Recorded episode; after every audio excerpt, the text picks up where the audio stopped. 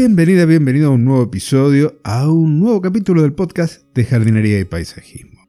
Yo soy Claudio y en este espacio comparto contigo tips, trucos, estrategias y curiosidades del mundo de las plantas para que puedas tener tu jardín más lindo cada día. El episodio de hoy es un poquito especial. Y digo que es un poquito especial porque me voy a referir a un tema que se utiliza en la agronomía, en el cuidado de nuestras plantas dentro de los cultivos y ojo, que no es algo que esté tan difundido como para que todos lo hagan en sus cultivos. Y se trata de una forma, de una estrategia o como quieras llamarle, como para tener una alerta temprana si el cultivo está corriendo riesgo, si la planta es susceptible al ataque de hongos, por ejemplo, o al ataque de insectos. ¿Y cómo se hace? Bien, se determinan dos parámetros fundamentalmente. Uno es el de grados Brix y otro el del pH, pero no en el suelo, en la savia de la planta. pH en la savia y grados Brix también en la savia. Para ello se utilizan dos aparatitos, uno es un refractómetro, el de grados Brix, y este es un valor que te indica la cantidad de sustancias sólidas que están presentes en este caso en la savia. Y eso te va a dar muchísima información. Grados Brix se lo asocia habitualmente con el contenido de azúcares. Y era una práctica que yo solía hacer cuando estaba trabajando como enólogo para determinar la dulzura de la uva que va a terminar siendo luego mosto y finalmente vino. La cantidad de azúcares se mide con estos grados Brix y te dan una idea de qué tan dulce, por ejemplo, es una fruta, cuánta azúcar puede tener una manzana, una pera, un durazno o el grano de uva. Pero también, por ejemplo, en un tomate o en un pimiento. Entonces, ese valor también se puede utilizar para medir el grado de dulzura o la cantidad de azúcares, entre otras cosas, dentro de la savia y poder determinar qué tan bien está creciendo tu planta. ¿Te interesa? Bueno, voy a continuar hablando de ello, pero también del pH. Del pH lo hemos hablado en el suelo, hemos definido como un valor neutro en 7, los valores que están por debajo estamos hablando de un pH ácido y por encima de un pH alcalino. Si tomamos una muestra de savia y medimos el pH, tenemos valores que están por debajo del 7, en realidad en este caso tomaríamos como el punto ideal alrededor del 6,4. Si tenemos valores por debajo de eso, vamos a tener un pH ácido en nuestra savia. ¿Y qué pasa si tenemos ese pH ácido? Indica que hay un tipo de sustancias que están en déficit. Por ejemplo, potasio, calcio, magnesio u otras que tienen carga positiva. Cuando tenemos un pH inferior, entonces nuestra planta es susceptible al ataque de hongos. En cambio, cuando tenemos un pH más alto de lo normal, vamos a tener algo de ausencia de sustancias con signo eléctrico negativo, por ejemplo, nitratos, fosfatos o sulfatos. Y en este caso, quienes se van a arrimar a las plantas son los insectos que se alimentarán de ellas, porque además tienen la capacidad de ver un cambio de coloración en las hojas de las plantas que nosotros no.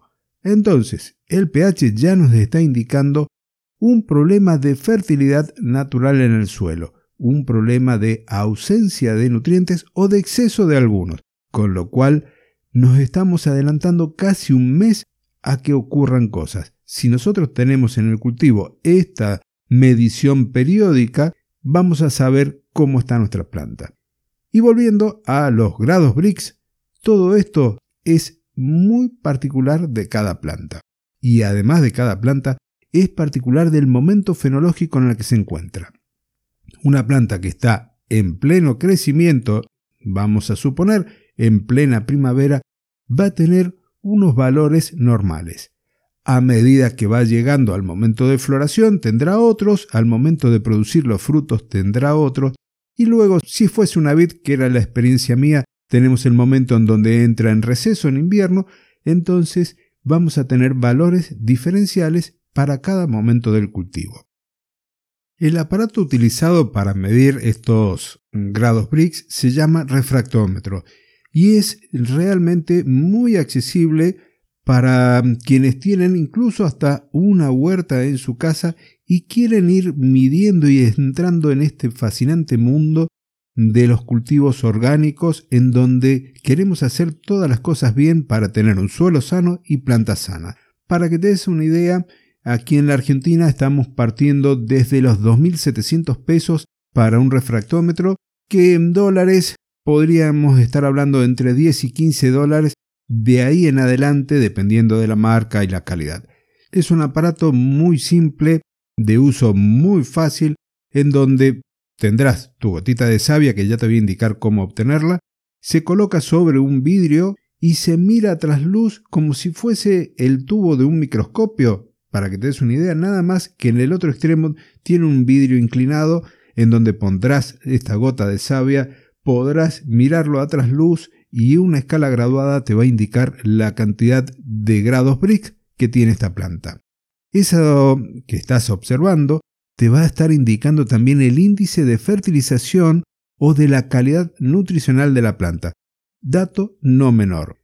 Básicamente, como te decía, va a estar indicándote la cantidad de solutos, en este caso de hidratos de carbono, que son producto de la fotosíntesis, y también un poco de los minerales que fueron absorbidos por la raíz.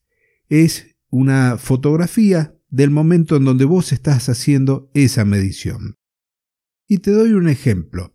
Vid, que es mi experiencia. En el momento en donde se está cuajando el fruto, si hacemos la medición en la savia y tenemos un valor que está por debajo de 10, eso nos indica que estamos con problemas de nutrición por lo que podríamos decir que la planta está como pasando hambre. Entonces tenemos que intervenir y actuar agregando algún complemento. A nivel foliar vamos a tener una respuesta más rápida con un abono foliar, pero también podemos ir mejorando la fertilidad del suelo. Esto es fundamental en cada momento de la planta, como te decía yo antes, conocer el valor ideal e ir tratando de mantenerlo, con el agregado de compostaje, con el agregado de humus de lombriz, con el agregado de purines, de violes y un montón de productos del tipo orgánico y biológico que van a ayudar a que nuestro suelo esté vivo y además que nuestras plantas no pasen ningún tipo de deficiencia. Hay que tener también presente que esta medición de grados Brix es de los solutos de las cosas que están disueltas en la savia. Entonces, si la planta está pasando sed, te está faltando agua, ese valor se va a ver también modificado. Teniendo entonces esto en cuenta y queriendo ir haciendo las cosas bien, te comento algunos de los valores de grados Brix medios que podrías encontrar en algunas de las plantas que podrías tener en la huerta en tu casa. Si vamos a la familia solanácea, es decir, la del pimiento, el tomate, la berenjena, el valor medio es 6. Si tenemos un valor que esté por debajo de eso, nos está indicando que tenemos algún tipo de deficiencia nutricional. Y si no actuamos, recuerda que vamos a tener después problemas de ataque de plagas o de enfermedades.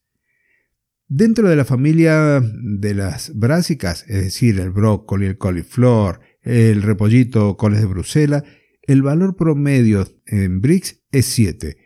Cuando ya tenemos menos de 6, estamos con problemas. Entonces, el valor de referencia en el pimiento, el tomate es 6, en el brócoli, el coliflor es 7, en el melón, la sandía, en realidad en la mayoría de las cucurbitáceas, el valor promedio está entre los 10 y los 11. Ya tenemos frutos más dulces. En el caso de los cítricos como la naranja, la mandarina, el limón, el valor promedio es 8, en la vid el 10 en los frutales de carozo, como el durazno o melocotón, el damasco, la cereza, tendríamos que tener valores promedio entre 9 y 10 grados Brix. Estamos siempre hablando ya del momento de la producción de los frutos. Y en aquellos como la manzana, la pera, los frutales de pepita, también están entre 9 y 10. Entonces vemos una especie de resumen más este, cortito como para ir cerrando el episodio. Si tenemos suelos pobres o con bajo nivel de aportación de abonos y no actuamos para ir agregando estos nutrientes que la planta se ha ido consumiendo y no tenemos una buena microbiología en el suelo, entonces vamos a tener cultivos con bajos niveles de grados Brix. Si por el contrario tenemos valores altos de grados Brix, significan que tenemos más sólidos disueltos en la savia. Por lo tanto, también esto va a ser muy bueno en aquella zona en donde sufrimos problemas de helada, porque al tener mayores solutos en la savia, va a sufrir menos de esta congelación del agua que está en las vacuolas dentro de las células, en consecuencia son más resistentes a las heladas. Más grados Brix también entonces están relacionados a una mayor presencia de azúcares, vamos a tener frutos más sabrosos. ¿Y cómo conseguimos esa gotita de savia que necesitamos para medir estos famosos grados Brix? Muy simple, tomas aquellas plantas que son representativas de tu cultivo, lo ideal es tomar los peciolos, es decir, el palito que une la hoja al tallo, los cortas, los podés meter en un recipiente, machacarlos y apretarlos muy bien, hasta te podrías armar una pequeña prensa con un sargento de madera, y esa gota que va a resultar de estar estrujando los palitos de las hojas, esa gotita la vas a poner en el refractómetro, miras a la luz y haces tu lectura. Cuando comparamos datos de pH y de grados Brix, esto nos va a estar dando entonces la radiografía del cultivo. ¿Lo podríamos hacer con plantas ornamentales? Seguramente sí, pero no tenemos tanta información disponible como para saber cuál es el de grados Brix óptimo. Y ahora, ¿cuánto tiempo tenés desde que encontraste o tomaste estos valores, te diste cuenta que la planta está necesitando ser alimentada hasta que es susceptible a que lo ataque un hongo, a que lo ataque un pulgón. Más o menos se dice que si vos vas llevando estas lecturas de forma periódica, a lo mejor una vez al mes, una vez cada 15 días, dependiendo del cultivo, vas a tener dos o tres semanas, a veces más, a veces menos, para que esta deficiencia de grados Brix o esta anomalía en el pH que estás viendo tenga un efecto en la planta con los patógenos. Es decir, determinaste que tenés un pH muy ácido y que vas a tener el ataque de hongos, bueno, desde el momento que hiciste la lectura, si vos venís haciendo un control, un seguimiento, tendrás a lo mejor tres semanas en donde la planta va a estar realmente susceptible a que esto ocurra. Lo mismo va a pasar si tenés un pH alto. Cuando estamos con estos valores junto con los de los grados Brix, vas a poder tener un montón más de información. Cuando un valor es alto y el otro es bajo o al revés, o los dos son altos o los dos son bajos, te va a estar dando una información valiosísima con este método que la verdad es muy pero muy interesante, no es costoso como te decía hace ratito y además te representa también lo que está pasando en el suelo, suelo que estando sano, va a permitir que tus plantas del jardín y de la huerta estén sanas. Y ahora sí, hasta aquí he llegado en el episodio de hoy, espero que te haya gustado, si es así, por favor, déjamelo saber con un comentario, con el me gusta, compartilo. Si tenés alguna duda, alguna inquietud, envíame un correo a contacto claudiodorato.com y podremos seguir hablando de este tema que realmente es apasionante. Porque conociendo los datos de pH y de grados Brix de la savia, podemos anticiparnos a lo que puede ocurrir en nuestro cultivo. De esa forma, evitamos el uso de agrotóxicos y muchas ventajas más. Ahora sí, nos estamos encontrando la próxima semana en un nuevo episodio del podcast de jardinería y paisajismo. Hasta entonces y muchísimas gracias.